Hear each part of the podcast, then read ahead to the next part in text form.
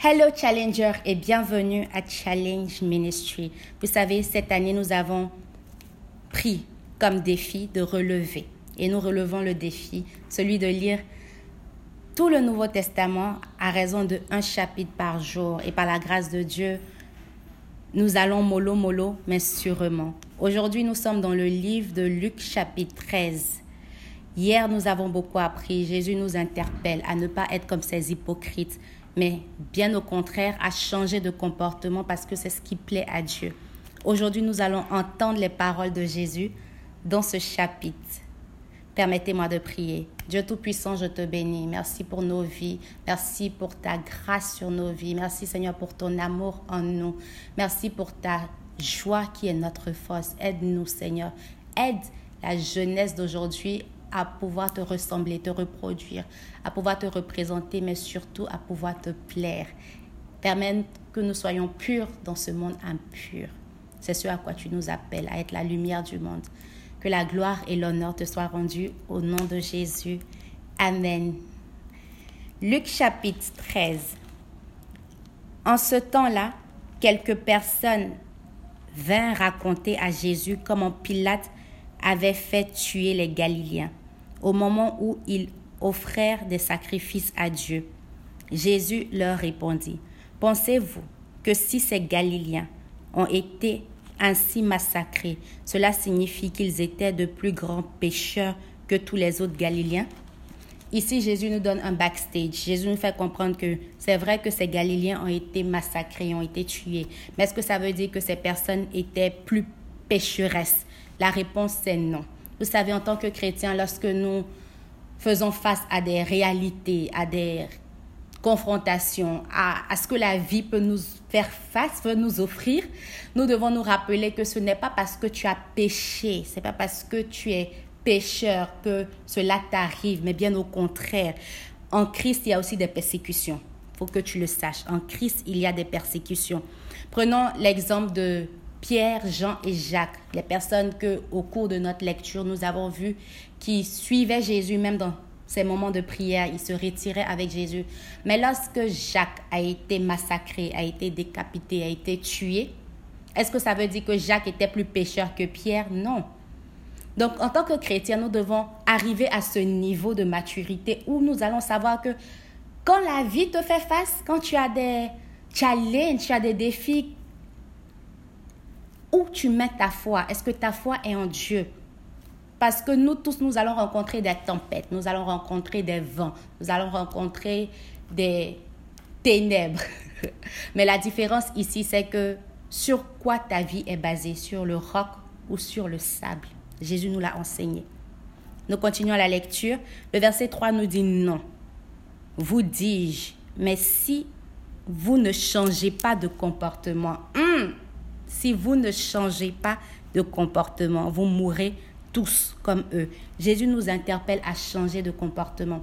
C'est ce qui est le facteur déclencheur. Ça ne sert à rien de vivre ta vie comme tu la vis et ne pas voir de résultats. Jésus te demande de changer ta perspective, change de mentalité, mets ta foi en lui. C'est seulement par le changement de comportement que nous pouvons avoir des résultats changés.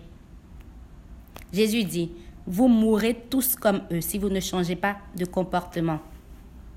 Et ces 18 personnes que la tour de Siloé a écrasées en s'écroulant, pensez-vous qu'elles étaient plus coupables que tous les autres habitants de Jérusalem? Non, vous dis-je.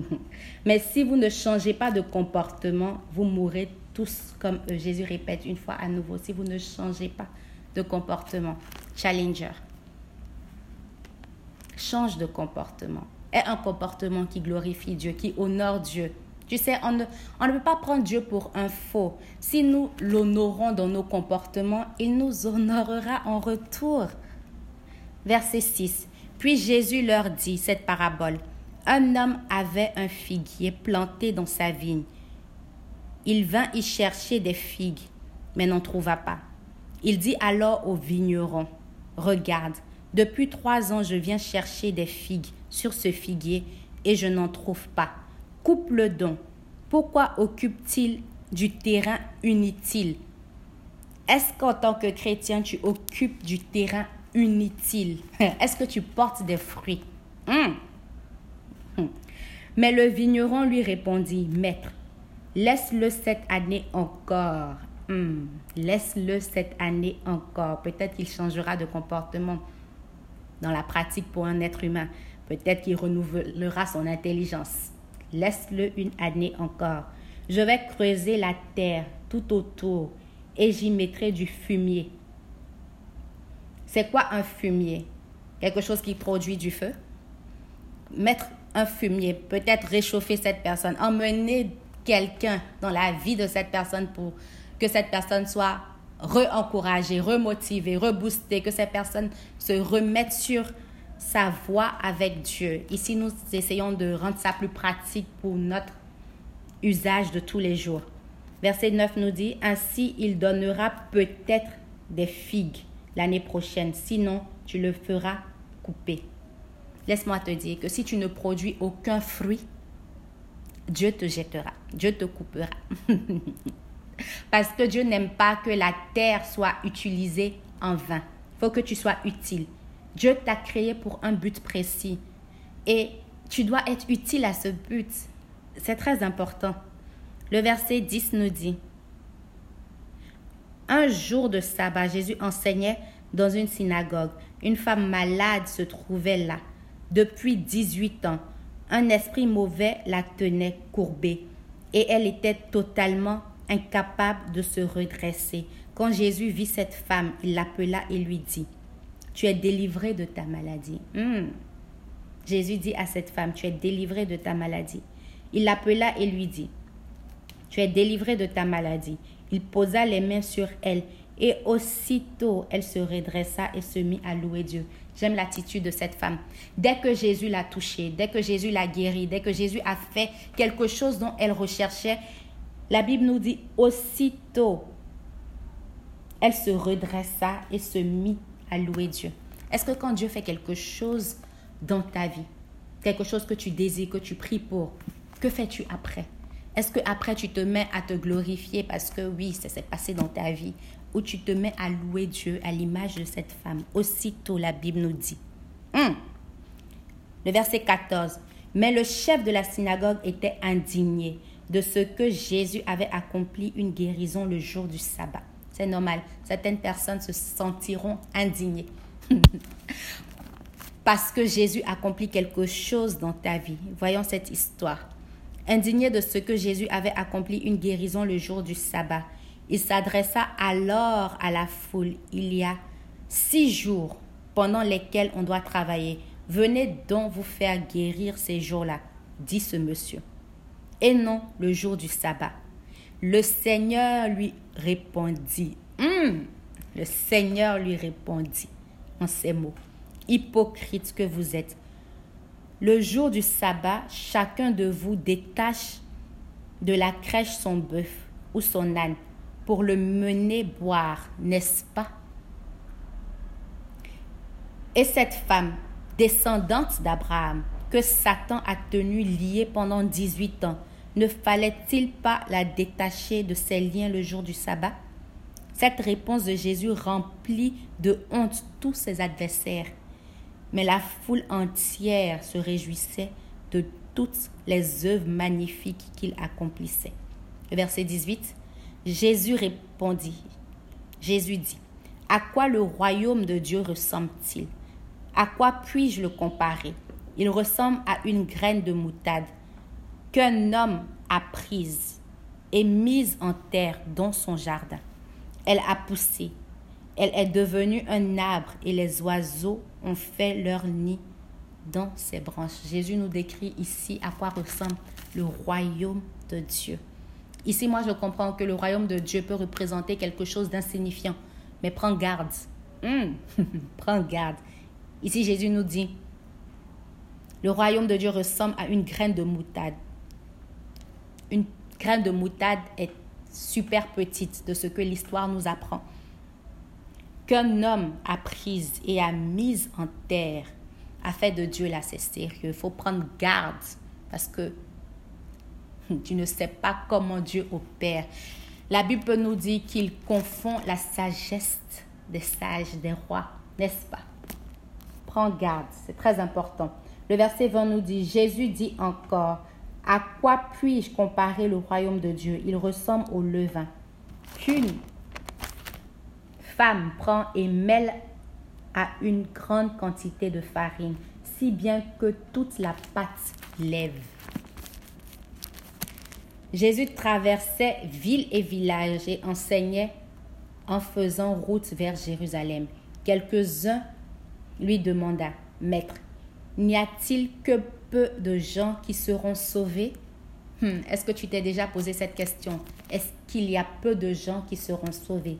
Jésus répond, Efforcez-vous d'entrer par la porte étroite.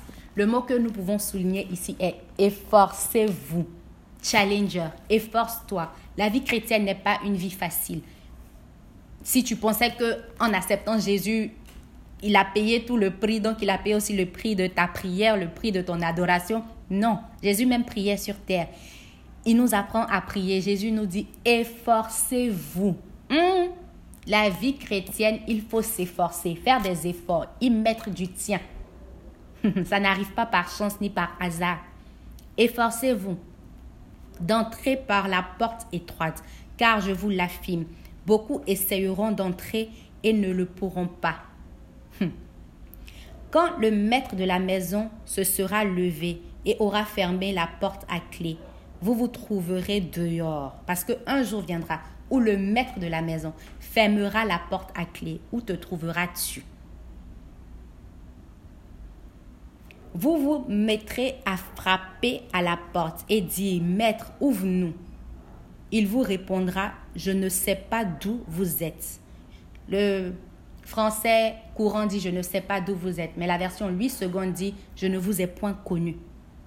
Alors vous allez lui dire, N'avons-nous Nous avons mangé et bu avec toi. Tu as enseigné dans les rues de notre ville. Il vous dira de nouveau, je ne sais pas d'où vous êtes. Challenger, qu'est-ce qu'il te dira? Bon et fidèle serviteur ou serviteur infidèle et méchant. Jésus dit à ces personnes ici, je ne sais pas d'où vous êtes. Je ne vous connais pas. Vous sortez d'où? Il dit à nouveau, écartez-vous de moi, vous tous qui commettez le mal. Hmm. C'est là que vous pleurerez et grincerez des dents. Quand vous verrez Abraham, Isaac, Jacob et tous les prophètes dans le royaume de Dieu et que vous serez jetés dehors. C'est là que vous allez voir que, ah, affaire de Dieu, là, c'était sérieux. Voici Abraham, Isaac, toutes ces personnes bibliques, ces caractères bibliques que nous avons l'habitude d'entendre. Quand vous les verrez, quand nous les verrons, nous allons savoir que, ah, affaire là, c'était sérieux. N'attends pas de les voir. Jésus peut dire, Heureux celui qui n'a pas vu mais qui croit. Heureux sont ceux qui ne voient pas mais qui croient. Heureux sommes-nous de croire maintenant en l'œuvre parfaite de Dieu, de croire qu'il t'a choisi, de croire que tu dois t'efforcer à lui plaire jour après jour. C'est un exercice quotidien. Nous continuons la lecture. Le verset 29. Des hommes viendront de l'Est et de l'Ouest, du Nord et du Sud, et prendront place à table dans le royaume de Dieu. Et alors, certains de ceux qui sont maintenant les derniers seront les premiers, et d'autres qui sont maintenant les premiers seront les derniers. À ce moment-là, quelques pharisiens s'approchèrent de Jésus et lui dirent, Pars d'ici, va-t'en ailleurs, car Hérode veut te faire mourir. Jésus leur répondit, Allez dire à cette espèce de renard, je chasse des esprits mauvais et j'accomplis des guérisons, aujourd'hui et demain. Et le troisième jour, j'achèverai mon œuvre. Nous connaissons ce troisième jour dont Jésus parle ici. Il parle de sa mort et de sa résurrection. Verset 33 nous dit, Mais il faut que je continue ma route aujourd'hui, demain et le jour suivant, car il ne convient pas qu'un prophète soit mis à mort ailleurs qu'à Jérusalem. Jérusalem, Jérusalem, toi qui mets à mort les prophètes et tues à coups de pierre ce que Dieu t'envoie. Combien de fois ai-je désiré rassembler tes habitants auprès de moi, comme une poule rassemble ses poussins sous ses ailes, mais vous ne l'avez pas voulu. Hmm. Vous savez, Dieu ne peut rien faire sans notre volonté. J'aime bien dire que un des plus grands cadeaux que Dieu a fait à l'humanité, c'est de lui donner une volonté, une liberté de choix. Et Dieu ne va pas venir contre ta volonté, mais c'est de mettre cette volonté sous la volonté de Dieu. C'est ça la soumission. De soumettre sa volonté personnelle à la volonté de Dieu pour qu'il opère, pour qu'il agisse dans ta vie. Ici, Jésus pouvait dire à Jérusalem, mais vous ne l'avez pas voulu. Eh bien, votre maison va être abandonnée. Je vous le déclare, vous ne me verrez plus jusqu'à ce que je vienne, jusqu'à ce que vienne le moment où vous direz que Dieu bénisse celui qui vient au nom du Seigneur. Challenger, c'est avec joie que j'ai fait pour vous ce podcast et ce live. Parce que pour nos amis de podcast, je suis en ce moment en live sur Instagram.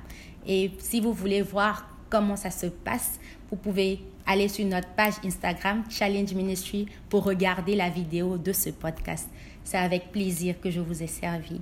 Jésus nous apprend en Luc chapitre 13 que nous devons nous efforcer. La vie chrétienne, là, c'est pas facile. Faut pas penser que c'est un cadeau. C'est un cadeau de Dieu. Parce que Jésus s'est offert pour toi. Mais il a payé le prix. Faut que toi aussi, tu t'efforces. Jésus dit, efforcez-vous. Faut que tu t'y mettes.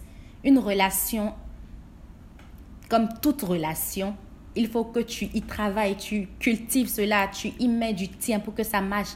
C'est pareil avec ta relation avec Dieu. Et Dieu veut que nous puissions nous efforcer jour après jour pour pouvoir faire sa volonté. Vous avez été servi par Souveraine Amwako.